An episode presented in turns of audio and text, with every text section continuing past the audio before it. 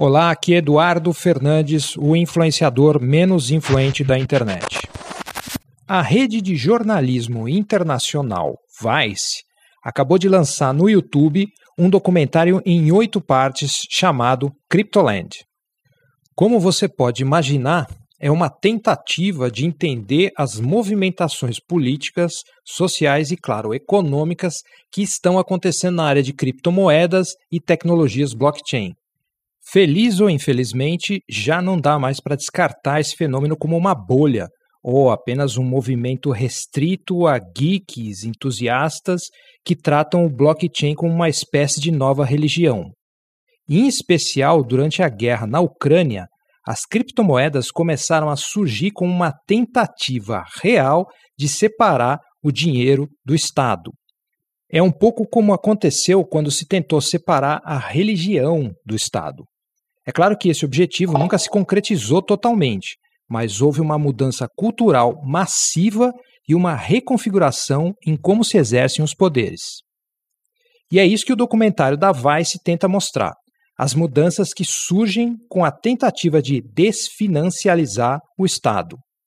As novas festas e rituais que surgiram para os entusiastas das criptomoedas, os novos ricos, os novos discursos, os novos valores e, claro, a nova criminalidade.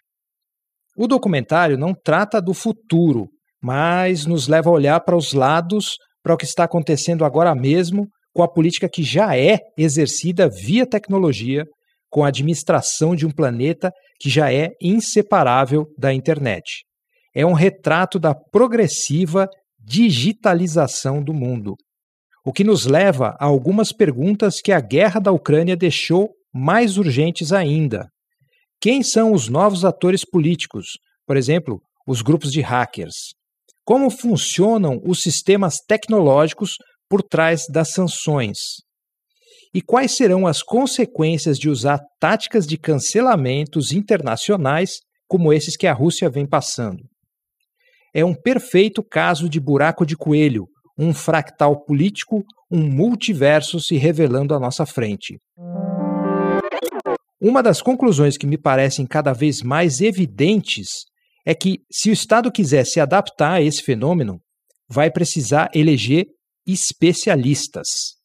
Não vai bastar ter gente folclórica no executivo e no legislativo emitindo opiniões que revelam total desconhecimento de tecnologia. O perfil dos políticos talvez venha a mudar muito.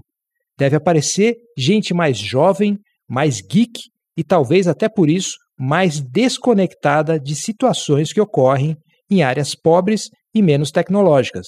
É um novo desafio.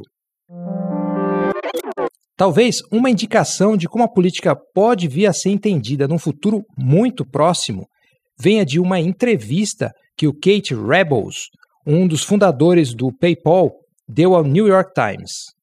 Questionado sobre por que os tech bros, os trabalhadores de tecnologia, estão se mudando em massa para Miami, o empresário disse o seguinte: o governo local se considera um prestador de serviços, como uma empresa.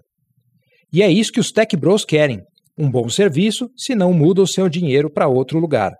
Um pouco como mudar de plano de saúde, de plano de telefonia, essas coisas. Por exemplo, há apenas alguns anos, Austin, no Texas, era o local para onde os tech bros estavam fugindo. Quando chegaram lá, houve um aumento de preços de aluguéis, entre outros fenômenos políticos e culturais. Hoje, você anda pela cidade e encontra diversos outdoors convidando os mesmos tech bros a migrar para Ohio. Neonomadismo? A lógica da concorrência aplicada à política? Não sei. Mas, definitivamente, a política está passando por uma revolução acelerada. E esse foi o episódio de hoje do Mono Estéreo. Para comentar, escreva para eduf@eduf.me. Para colaborar com o meu trabalho, transfira qualquer quantia via pix@eduf.me.